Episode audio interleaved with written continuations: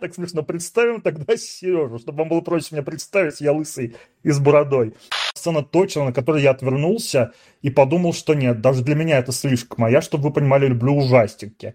Очень аккуратно Нин так описала, что Паша человек не склонный к самокопанию и все в таком духе. А это правда, а это правда обычно фильмы дают нам что-то, да, какую-то энергию, а здесь тебе приходится отдавать эту энергию, как будто такой фильм «Энергетический вампир».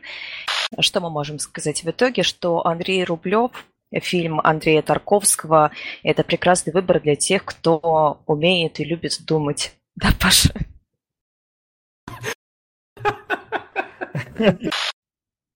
Всем привет! С вами подкаст Доры Миссии, и мы продолжаем уговаривать Пашу смотреть хорошее кино. Я, ведущая подкаста Нина Дронова, нахожусь наконец-то в Москве, дома, в прекрасном настроении. И сегодня мы с ребятами будем обсуждать гениальный, не побоюсь этого слова, великого режиссера Андрея Тарковского. Паша, скажи мне, во-первых, как у тебя дела? Где ты находишься? Как твое состояние и как, насколько тяжело было тебе смотреть этот фильм? А, я, я нахожусь в Батуми, соответственно, да, а, здесь потрясающая погода, но вчера был немножко дождик, и завтра будет немножко дождик, по меркам Батуми немножко дождик, тут если дождь, то прям капец, вот. А, давайте я попозже более раскрыто расскажу, как мне было сложно смотреть этот фильм, когда мы, типа, начнем выпуск полноценно. Ну хорошо, представим тогда Сережу. Сереженька, ну что, ну как ты, дорогой, ты все еще в Тбилиси? Представили все, наверное, меня, так смешно. Представим тогда Сережу, чтобы вам было проще меня представить, я лысый и с бородой. Вот, да, я все еще в Тбилиси, настроение отличное, вечер у меня проходит отлично. Всем привет в нашей онлайн-студии. А, вот. Мы, мы, мне представили пока только Нину. Нина – это наша постоянная ведущая, соведущая, актриса. Вот. Нина, расскажи, почему именно такой выбор кино сегодня был? Такой неожиданный и приятный, не побоюсь этого слова.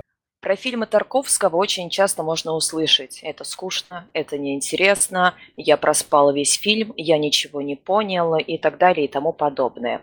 А, фильм Андрей Рублев – это фильм, который в некоторой степени сделал Тарковского известным всему миру. И поэтому мне очень интересно узнать ваше мнение об этом фильме, потому что мое это мнение, ну, я с ним, во-первых, знакома, оно сформулировано уже давно, и очень интересно услышать, было ли вам тяжело смотреть этот фильм, было ли вам скучно, или, может быть, вам этот фильм понравился и зашел. Паша, ответь ты на этот вопрос. Мне кажется, что было бы интересно, если бы тон нашей беседе задал ты. Короче, Феофан, Феофан Грек кидала вообще просто. Я такой, типа, чё? Вот это он, короче, козел. А спойлер... А, блин, э, типа, спойлеры. Да.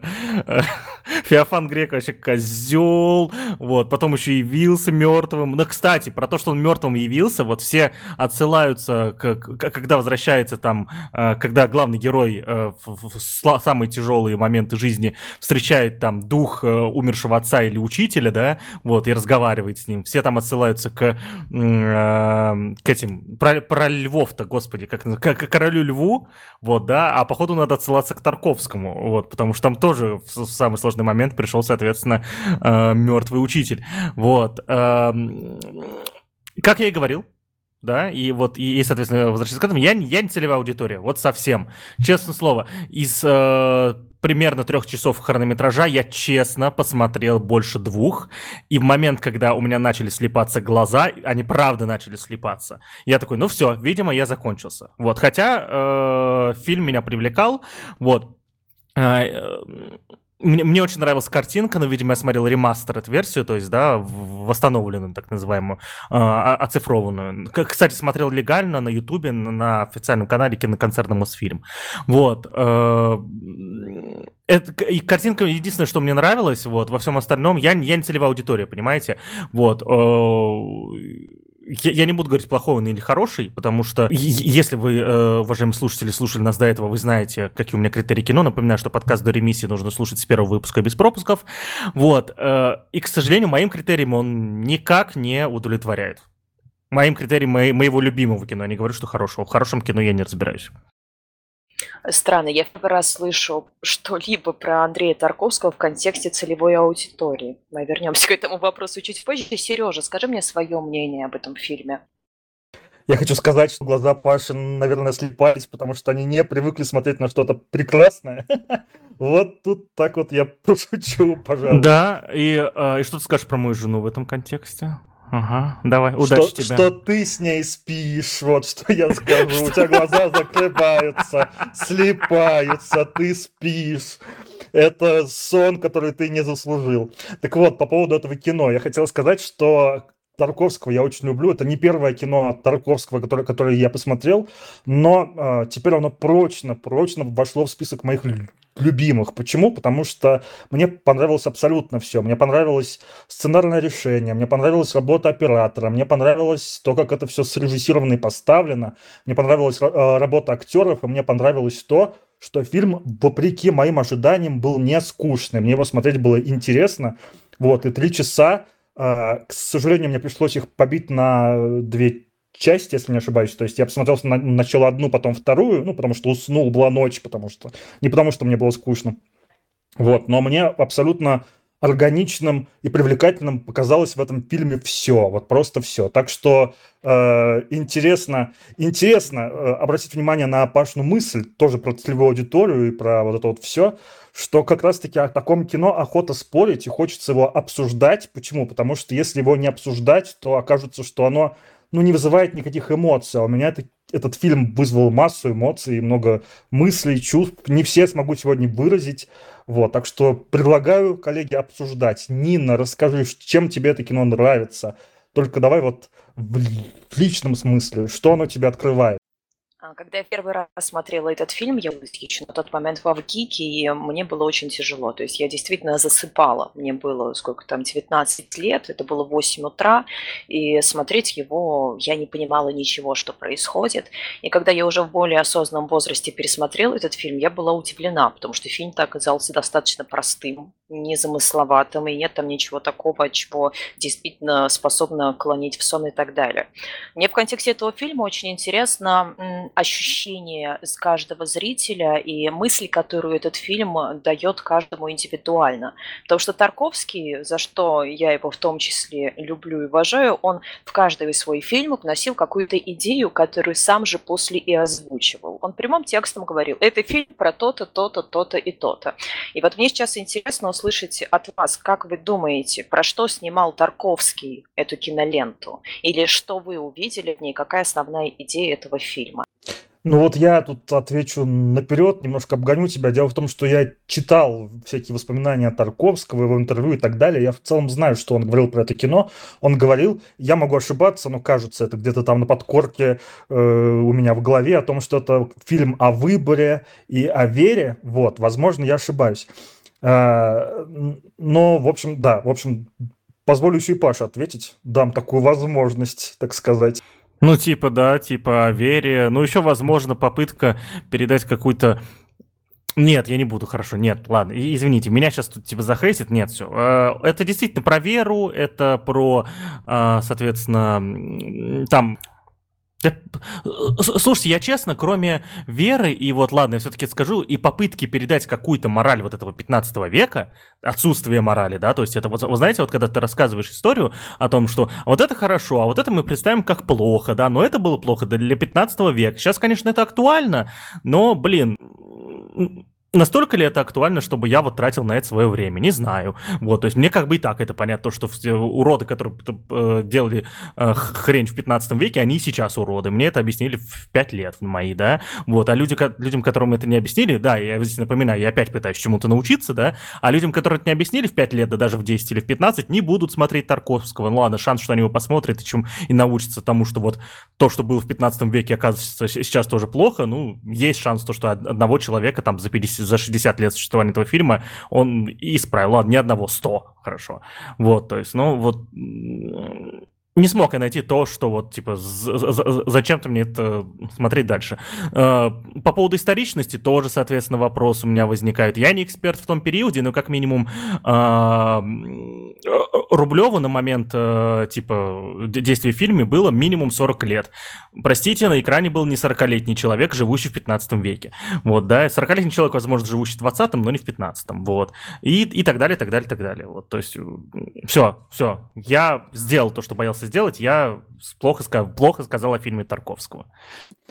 А я рад, что Паша это сделал, потому что на самом деле все те же самые вопросы, которые возникли у Паши, возникали много у кого. И фильм очень часто упрекали в э, как бы это сказать, вот вне, вне историчности, вне, э, ну, в ошибках, которые были допущены. К примеру, это, об этом пишут даже на Википедии. Писали о том, что в фильме очень много слов, которые не употреблялись в 16-15 веке. Господи, какой это век? 15 вот, и, например, слова такие, как артель и секрет, вот я такое запомнил. По вот. поводу... но, мне кажется, но мне кажется, Паш, я перебью тебя, пока ты перебиваешь меня, вот, мне кажется, что э, упрекать фильм в, в том, что он не соответствует э, истории, немножко неправильно, потому что это все-таки, ну, немножко такая игра, это художественный фильм, он не документальный, его задача разговаривать с нами языком образов, а не языком, э, ну, какой-то фактологической информации. Так что, мне кажется, что эта претензия, ну, она справедлива в твоем случае, вот, но несправедлива в моем. Я этот фильм полюбил за другие вещи. Вот, э, ты что-то хотел мне ответить? Давай. Да, да, по поводу, соответственно, этого. Э, не, не, по поводу языка здесь можно это опустить, потому что я как человек, который в свое время понимал старославянский, да, соответственно, и там же я могу ошибаться, черт возьми. Но кажется, это на экране показаны э, старобрядцы все-таки, да? Это еще до, соответственно. Э, да, это точно старобрядцы железобетонно, да? Я сейчас вспомнил, вспомнил, в каком веке все происходило. Вот. Э, они там все говорили вообще на другом языке. И если мы будем требовать, чтобы говорили на, на том же самом языке, это будет фильм не по-русски, это будет фильм по, вот, по, на, на старославянской какой-то вот этой речи, да?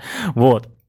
Вот, то есть это, а это фильм на русском языке, да, мы же не будем требовать там, я не знаю, вот, если про Андрея Рублева решат сделать фильм э, в Голливуде, мы же не будем требовать от них, чтобы они там на, не, испо, не, использовали только те слова, которые были там, да. Так что здесь, здесь, я думаю, они будут делать его на английском, да, то есть это будет и фильм на английском языке. И этот фильм просто вот на современном, ну, на современном русском, да, языке, так что по поводу языка к нему претензий нет. По поводу историчности, опять же, я говорю, что это не претензия, я пытался найти хоть что-нибудь, вот, да, вот, то есть у меня мозг работал говорит, вот в, в какой ситуации мне что должно понравиться. Ну вот, да, то есть э, мало того, что мотивации как-то изучать вообще Русь 15 века не, не хочется в, в целом, да, то есть редко такая мысль проскакивает, а давай-ка я вот типа что-то там поизучаю по э, э Руси там во время или после татарского ига, да, то есть вот. Э, тупое неинтересное время, кстати. В истории самое тупое. Кто-нибудь помнит вообще что-нибудь интересное оттуда?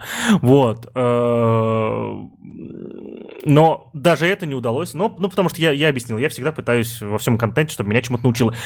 И есть еще один момент, но я его скажу чуть попозже. Ну вот по поводу возраста актера могу тебя парировать также и сказать, что если бы актер был в том же возрасте, в котором его герой, то тогда бы съемки кино длились слишком долго, да, потому что, ну, приходилось бы, грубо говоря, подбирать на каждый возраст отдельного актера, а лучше просто ждать, пока один и тот же мужчина постареет. Ну, то есть это есть в кино какой-то, есть в кино какая-то э, отстраненность, ну, какая-то такая вот условность, так что мы эту условность принимаем и верим в саму историю. Вот, и поэтому интересно узнать, конечно, что Паша думает про саму историю, про сюжет.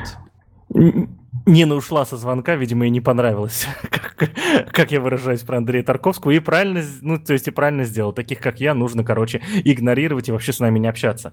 А, ну, образованным людям, да, вот. А,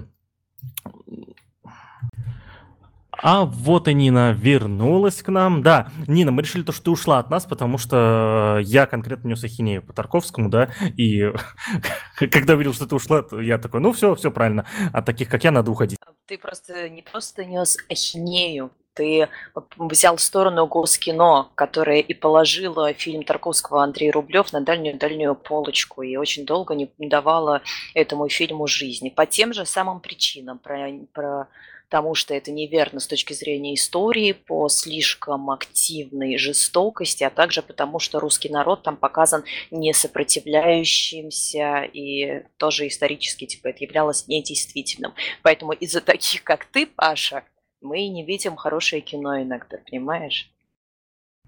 Ну, в современном мире не, не из таких, как я, но да, да. В, в, в целом я знаю позицию. А, это не фонд кино был, как ты сказал, эта организация называлась? Госкино. Да, да, вот я, я, я в целом знаю, да, позицию Госкино, то, что в те, в те времена, в 60-е, 70-е, э, меньше 80-е, да, старались, соответственно, делать так, чтобы фильмы к чему-то обучали и так далее. Наверное, кстати, я сейчас подумал, мое воспитание на полностью советских фильмах, наверное, сделало вот меня таким пользователем. Я все еще советский зритель кино. Прикольно, интересно.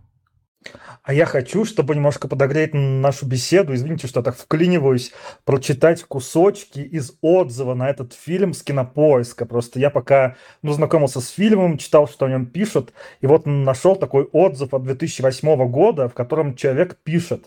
Внимание, это отзыв на кинопоиске. А, от фильма просто несет русофобией, отвращением к допетровскому периоду.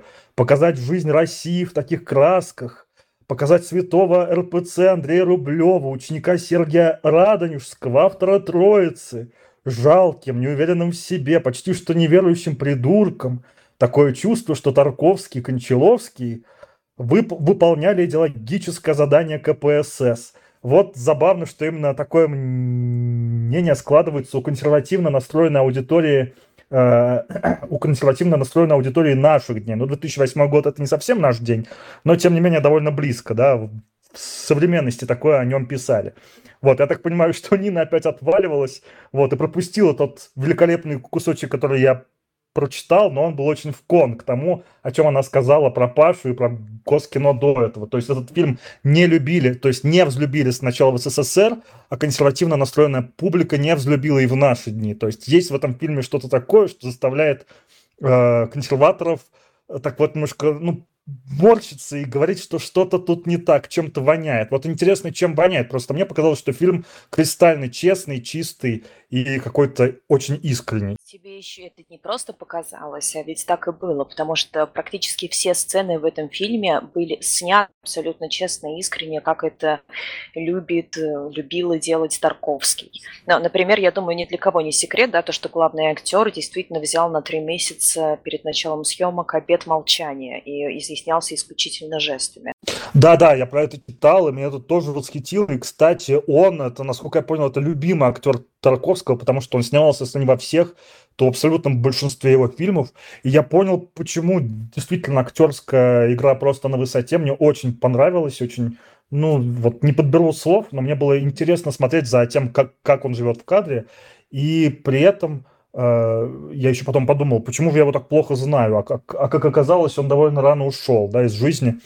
Вот, и мы, видимо, не получили какой-то гениальной игры уже в 20 веке от него, хотя вот интересно бы было. Солоницын изначально, я не помню откуда он, из какого-то, из Серпухова, по-моему, а, это театральный актер, и совершенно случайно на него наткнулся Тарковский, как раз-таки, когда они пробовали актеров на роль Андрея Рублева. И когда он проходил пробы, и а, Тарковскому показалась его игра слишком театральной, но здесь очень интересный момент, его поразило совпадение главного героя с внутренним миром выбором актера. И именно поэтому утвердили.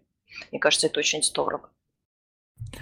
Кстати, по поводу, э, я понимаю, что к Тарковскому применять э, сюжет, слово сюжетный твист, не знаю, правильно или нет, и опять же, говорю, не разбираюсь, но мне очень понравился твист в самом начале, когда тебе представили трех персонажей, и э, типа такой, я сел смотреть фильм Андрей Рублев, вот три типа чувака, непонятно кто из них, да, вот, э, может быть, я невнимательный, я что-то пропустил, но вот я до сцены с этим, с э, Феофаном Греком, как, э, опять же, да, то есть, э, такой типа, ну вот, зашел разговаривать долго персонаж, а это Андрей Рублев, да, то есть, а потом он э, такой, это сам Феофан спрашивает такой, ты Андрей Рублев? Вот, такой, не, не, не я, ты чё? Вот, то есть он, как бы и меня, да, то есть, ну вот, ну как бы, ну блин, ну короче, вы поняли, клевый сюжетный твист. Это даже не сюжетный твист, это просто, ну, короче, да. Меня это тоже, кстати, вело в заблуждение. Я тоже вначале не понимал долго, кто такой, кто из героев Андрей Рублев. Но потом, конечно, все встают на свои места. И ну вот в плане сюжета, мне кажется, что сценарий написан просто восхитительно. Мне сейчас очень сложно. Мне кажется, что чтобы э, как-то конструктивно и по делу говорить об этом кино, нужно очень много раз его посмотреть, это раз. Во-вторых, нужно, э, наверное, его вот осмыслить, немного о нем подумать, немного с ним пожить, чтобы немного более уверенно говорить о том, а, что в этом кино самое важное. Вот, э, поэтому хотелось бы послушать Нину, потому что она уже довольно давно живет с этим фильмом. А, что в нем, на твой взгляд, самое важное, самое заслуживающее внимания, не в художественном смысле, а в смысловом, а, вот в плане исканий Андрея Рублева? Ой, ну это сложный вопрос. В целом мне как, когда э, они с Кончаловским писали сценарий, Тарковский изъяснялся все время очень образно. И вот в одном из интервью Кончаловский рассказывает о том, что э, Тарковский говорил, мол, мне необходимо ощущение слипнувшихся листьев. И понимай, как хочешь, но пиши сценарии именно по вот этому вот ощущению. Для него, в принципе, ни сюжет, ни сценарий не были настолько важны, как ощущения. Поэтому, разумеется, и операторская работа, например, в его фильмах всегда стоит в авангарде. То есть она очень-очень важна именно для его кинолент. Но сам Тарковский говорил о том, что его фильм про человека, про сгорание человека во имя овладевшей идеи. Нет, тут речь даже не столько про религию, не про что-то а, масштабное. Тут для каждого своя идея, да, про то, как человек себя закапывает во имя какого чего-либо прекрасного, своей идеи, своего таланта, своего дара, своей религии, чего угодно.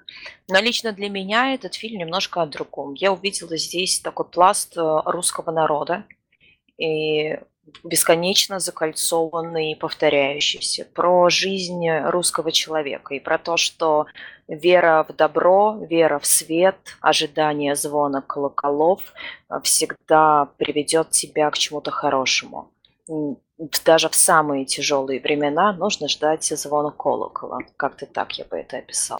Блин, очень круто звучит, очень вдохновляюще. Когда ты об этом говоришь, я думаю, что нужно, наверное, еще раз включить этот фильм и посмотреть. Просто пока я смотрел его, у меня складывалось такое не...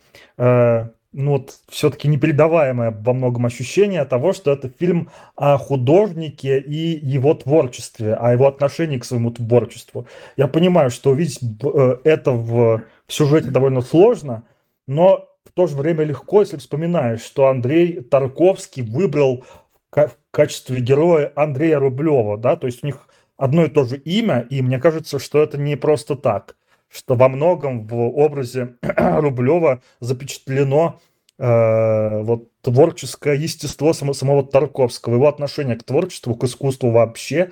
И, конечно же, это меня очень трогало, потому что это был путь художника, который ищет себя, несмотря ни на что, и обязательно э, находит несмотря на то, что он часто сбивается с пути, часто говорит себе о том, что типа нет, я больше не буду этим заниматься, я этого не заслуживаю, получается не то, получается не так, но вот его какая-то вера э, в людей вокруг, в то, что их можно пробудить от сна, спасти э, с помощью творчества в том числе. Вот именно это заставляло его двигаться дальше.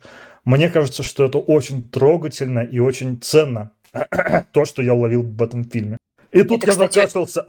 Извините, бог ради. Это, кстати, очень интересная мысль, потому что действительно большинство фильмов, да все фильмы Тарковского, они биографичны. Я никогда не думала об Андрее Рублеве почему-то именно в этом характеристике.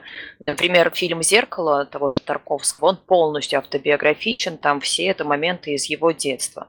А в случае с Андреем Рублевым из-за этого фильма Тарковский отказался от постановки в США. Этот фильм ему изначально вообще предложил актер этого героя. И они полгода с Кончаловским узнавали все. Кстати, тоже Паш, к тому, что ты говоришь, что Андрей Рублев там был другой и так далее. Про Андрея Рублева очень мало что известно. По сути, а, практически все, что мы видим в фильме, это художественный вымысел. Что-то пять страничек текста про Андрея Рублева всего существует. Я, я опять же говорю, что он какой-то не, не, не такой, не другой. Вот я, да, я прошу прощения, я еще раз повторю, я не прикапывался к, к историческому несоответствию про э, историчность, это как раз-таки вот у меня мозг пытался найти причину, по которой я захочу досмотреть это кино. Вот. Но на самом деле, мне кажется, что вот Паша ставит перед нами очень крутой вопрос, и кажется, мы с Ниной пасуем. Мы не можем ответить, типа, почему это кино стоит посмотреть зрителю 21 века, зрителю, который привык э, к другим съемкам, к другим масштабам. И у которого свету, нет вечером подкаста концов. про этот фильм, это важно. Вот, да, у которого нет подкаста про этот фильм вечером? Это хороший вопрос, для чего это кино смотреть. На самом деле, э, про это кино можно сказать так, что условному школьнику, какому-нибудь тинейджеру, зумеру захочется его посмотреть, да, что это, вообще говоря, во многом исторический триллер, довольно страшный, довольно натуралистичный. В нем очень много сцен, которые отталкивают. Для меня, например, были сцены, по-моему, вот одна была сцена точно, на которой я отвернулся и подумал, что нет, даже для меня это слишком. А я, чтобы вы понимали, люблю ужастики. Это там, где героя э, Никулина пытают, ну и дальше я даже не буду описывать, что происходит, потому что это жесть. Вот, мне, мне, мне, мне кажется, что этот фильм может быть интересен как пример того, что, ну, откуда вообще пошел жанр триллера. Потому что, например, тот же самый Ларс фон Триер во многом вырос из Тарковского. И э, когда мы смотрим Андрея Рублева, мы понимаем это, мы это замечаем. Мне кажется, что... Э, Нина, как бы ты ответила на вопрос, зачем зрителю 21 века смотреть это кино, если он не историк кино?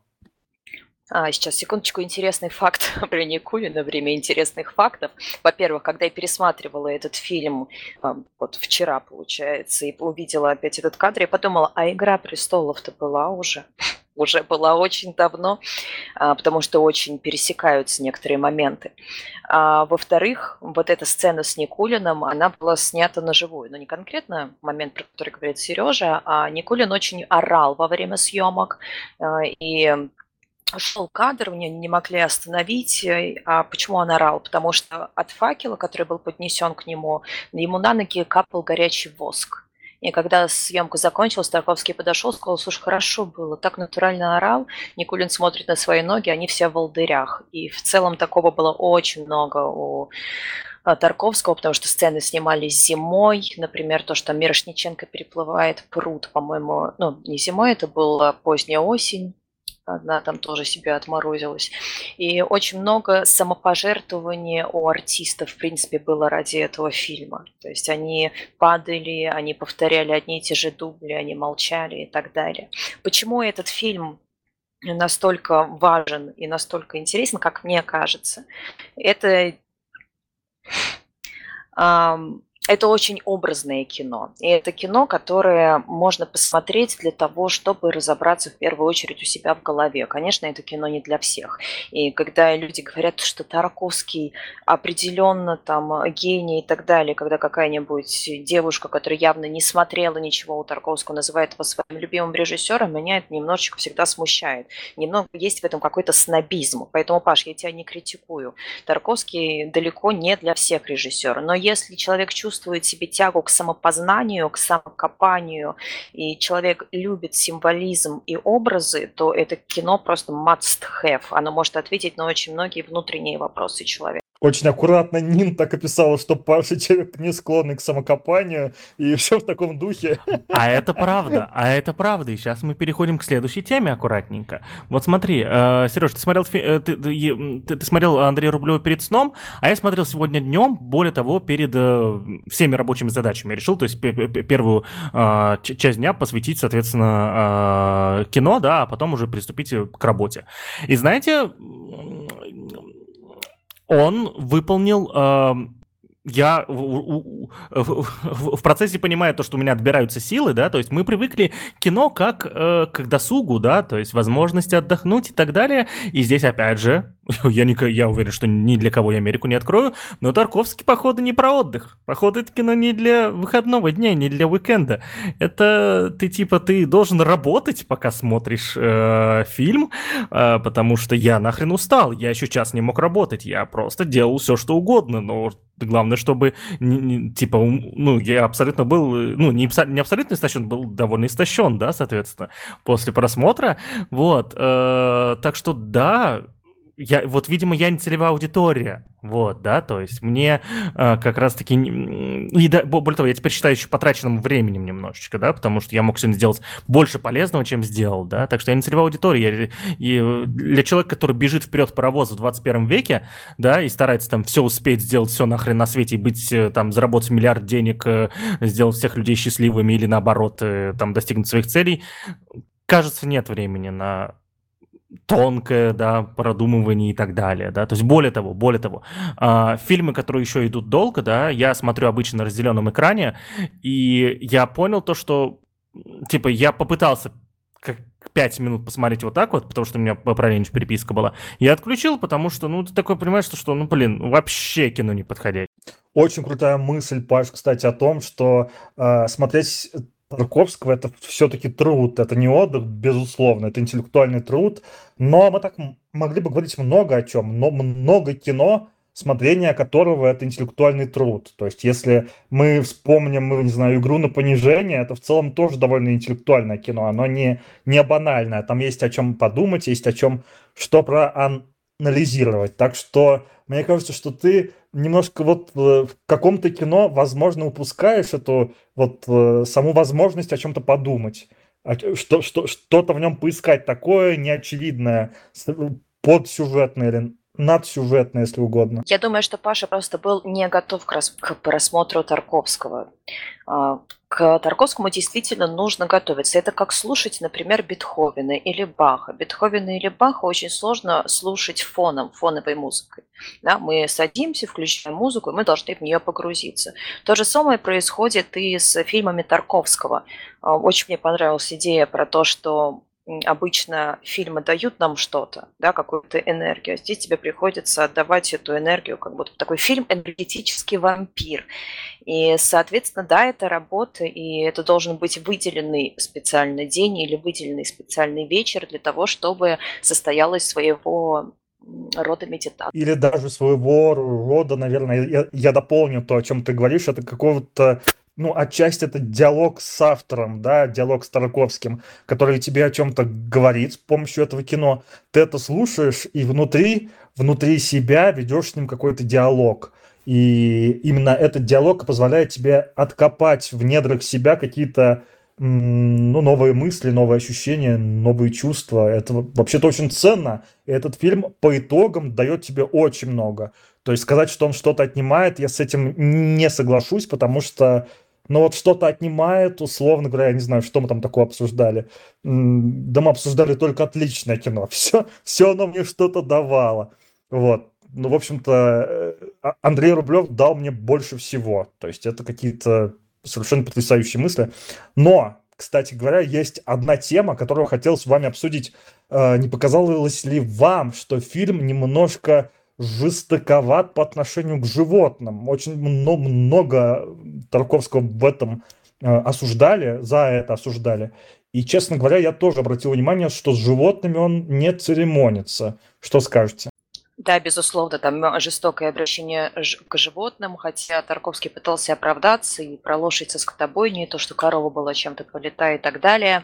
Но Тарковский жестоко обращается и с актерами, как я уже говорила.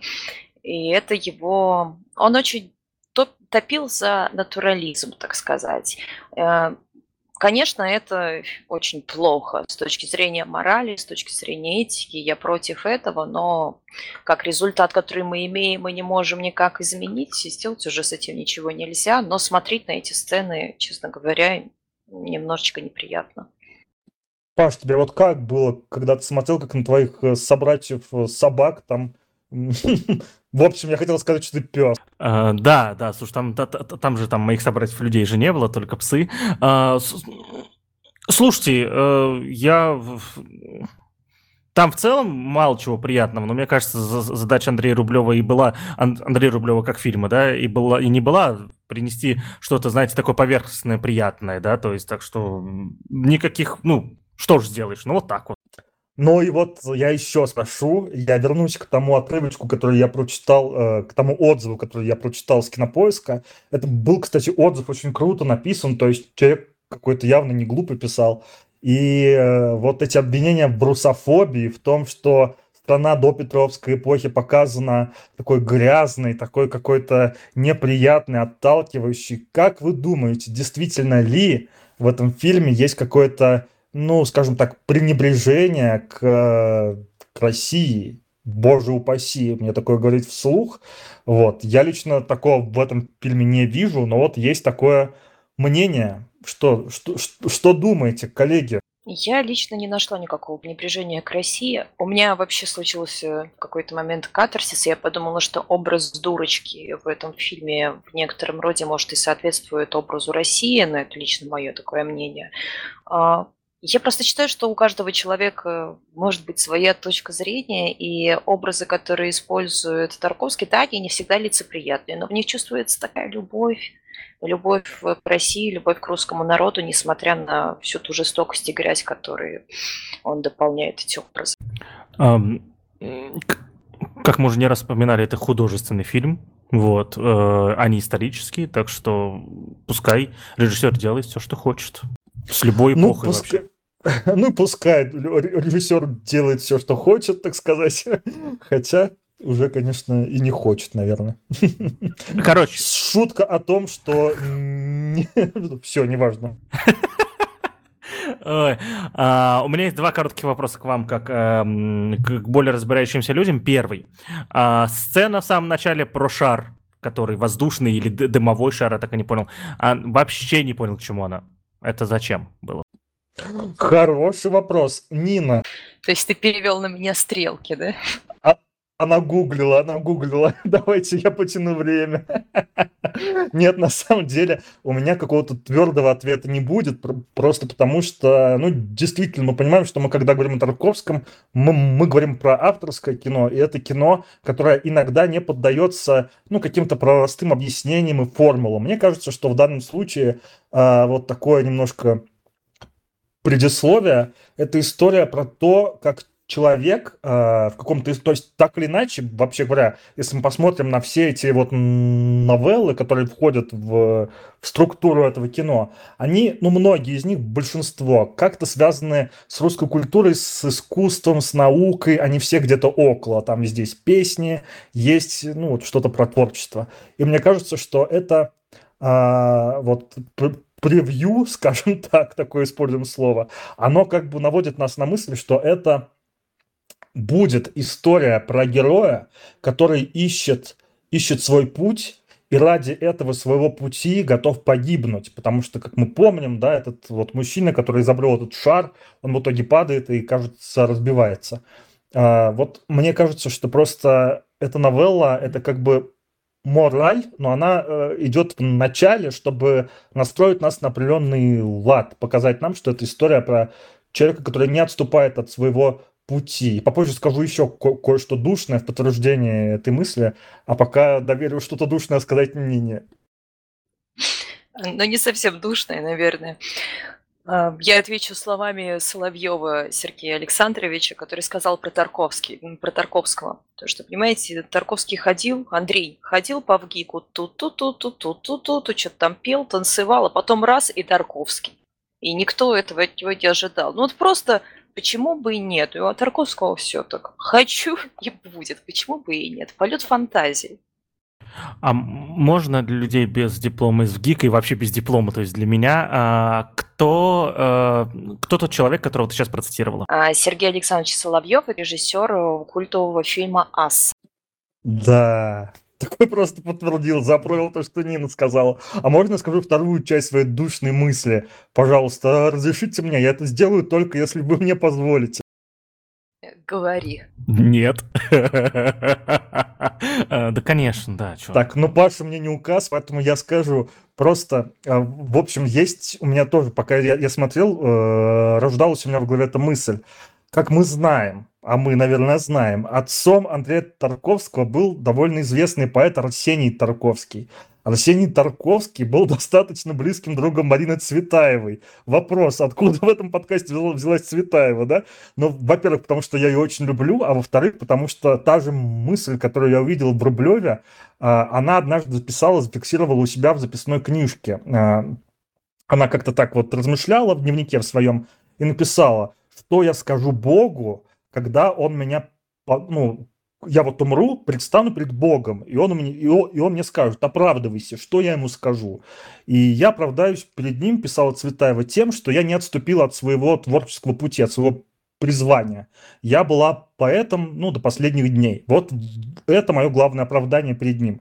Мне кажется, что Андрей Рублев во, во многом именно об этом. Я э, вот чем больше об этом думаю, тем больше в этом убеждаюсь, потому что этот Пашин вопрос про этот воздушный шар в начале сначала поставил меня в тупик, а потом я понял, что это во многом это краткое изложение всего фильма, вот просто там в двух-трех минутах. Это очень прикольно. Все, душность закончилась. Сейчас что, что-нибудь пердящее скажет Паша. Uh, у меня есть еще один вопрос, соответственно, uh, уже технологический. Смотрите, uh, фильм Андрей Рублев является черно-белым фильмом, или я не знаю, как правильно называется термин, да? И стоит ли его красить? Современные нейронные сети могут его раскрасить так и действительно передать все те самые цвета, которые не передались из-за бага пленки, соответственно. Ну, не, не бага, недостатков пленки, да? Вот. Эм, стоит его красить или нет? Нина. И Рублев, если я не ошибаюсь, специально снимался в черно-белом, потому что в конце те иконы, которые мы видим, а, цветные, это же тоже кадры из этого фильма. И там были какие-то даже цветные кадры, которые не вошли в конечный монтаж, то есть это изначально черно-белый фильм. Ну и да, в 66 году уже прекрасно умели снимать и в цвете, э, насколько я помню, да-да, уже умели точно. И, э, в общем-то, да, это было осознанное решение снимать этот фильм в, черно... в ЧБ. И, мне кажется, очень органичное. Э, так, вот тогда в чем органичность? Зачем э, авторы, соответственно, решили, что это будет сниматься на черно-белую пленку? Ну, я доверю ответить Нине, потому что у меня есть гипотеза, но я думаю, что она такая не, неосмысленная и не очень умная. Вот, возможно, у Нины будет какая-нибудь умная. Но у меня тоже все исключительно гипотезы. А, скорее всего, для того, чтобы чуть эм, ну, как мне кажется, не буду говорить скорее всего и так далее, что это было со стороны Тарковского, а, как мне кажется, это нужно для того, чтобы показать еще ну, Нина опять куда-то у нас улетела. А, я попробовал ответить на этот вопрос. Так долго перекидывал я мяч, и, и, и, не получилось. Мне кажется, что это кино черно-белое. Ну, во-первых, потому что нужно было... А, мне, мне кажется, что это вписывалось немножко в концепцию Тарковского о таком немножко мрачно, о мрачной средневековой Руси. Да, то есть, если мы посмотрим на всю художественную составляющую фильма, мы увидим э, вот в работе художников постановщиков, да, что там очень много грязи, что там все какое-то липкое, вот все, как сказала Нина, какое-то липкое, такое немножко нечистое. И мне кажется, что черно-белое кино, во-первых, добавляло этому какого-то э, какой-то эстетики, накидывало такой вот э, флер романтики. Вот. А во-вторых, мне кажется, что это действительно... А, то есть задача была во многом показать аскетичный быт, аскетичный быт Андрея Рублева. И что более аскетично для человеческого глаза, чем вот э, черно-белые цвета такие монохромные. Мне кажется, что это просто тот удивительный случай, где форма соответствует с содержанию, заикнулся на своем любимом звуке «с». Вот. Кажется, вернулась Нина, возможно, она меня дополнит. Думаю о том, что, возможно, это также могло быть, э, быть связано с технической составляющей, но это не точно, потому что было большинство, если не все сцены, все сцены это натура. И, наверное, на натуре было проще снимать на черно-белую пленку, потому что, вот, потому что это, наверное, проще технически. Это гипотеза.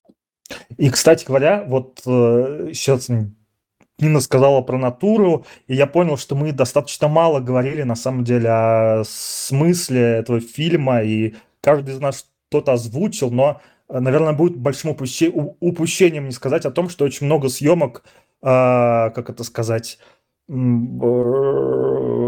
панорамных, да, то есть люди, города, толпы людей показано сверху, издалека, сбоку, то есть все люди это небольшие люди, да, небольшие, не, крупные планы, а все они показаны издалека. А, конечно, это во многом показывает потребность Андрея Тарковского показать в этом фильме свой взгляд на историю. Мне кажется, что сама съемка, сама операторская работа указывает на то, что во многом история воспринималась авторами кино как что-то такое э, независящее во многом от человека, что-то, что-то страшное и пугающее. Мне кажется, что есть какой-то страх перед, историей, перед историей, перед процессом истории в этом кино. Но это все, конечно, такая тема на подумать, сложная тема. Вот. Возможно, вы что-то сейчас мне еще ответите. Я готов про это поговорить. Мне кажется, это интересно. У Тарковского в целом очень много образов, опять же, возвращаясь к этой теме. И, например, он очень сильно... Я обожаю съемку воды у него в фильме. И мне было интересно, почему у него в целом так много воды во всех его кинокартинах, так или иначе она встречается. И оказалось то, что его детство, дом детства был затоплен во время того, что там строительство ГЭС или какая-то авария, и поэтому очень много воды как воспоминание о вот этом ушедшем детстве, по-моему. Это очень романтично и очень символично. Um, и если вы, уважаемые слушатели, нас слушаете с самого начала, то вы знаете, что вначале был маленький трейлер. Я не буду вставлять в этот трейлер фразу Нины. И вообще у Тарковского очень много воды. Я вот постоянно это замечаю. Извините, пожалуйста, просто прям звучало напрямую. Смешно, смешно. Да, у Тарковского много воды фильмах. Вот, и да, лучше прикольно. Мне кажется, что это что-то такое про э, утекающую историю, про то, что история не стоит на месте. В общем, мне кажется, что этот фильм, как и предыдущий, получается, да, Иваново детство, который был снят Тарковским, по-моему, за пару лет до вот этого. Вот в начале его явно интересовала тема истории. И мне, конечно, интересно подумать над тем, что или прочитать где-то о том, что Тарковский думал об истории, как, как он ее воспринимал. Потому что есть ощущение вот этого ужаса, экзистенциального ужаса перед, перед историей во всем э, ее многообразии. Это прикольно, интересно. Все, вы мне больше ничего не хотите ответить, потому что я уже совсем вас утомил. Ну, слово мы можем подвести итог. Что мы можем сказать в итоге? Что Андрей Рублев, фильм Андрея Тарковского, это прекрасный выбор для тех, кто умеет и любит думать. Да, Паша?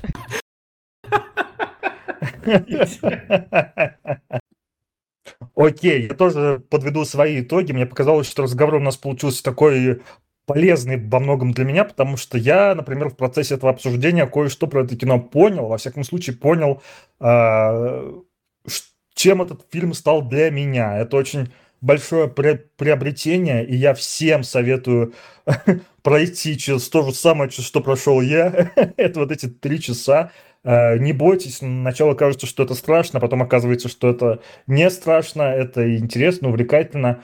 Ну да, местами немножко жестоко, а местами немножко, но фильм точно заслуживает того, чтобы его посмотреть. Вот я, я скажу вам так, что скажет Паша.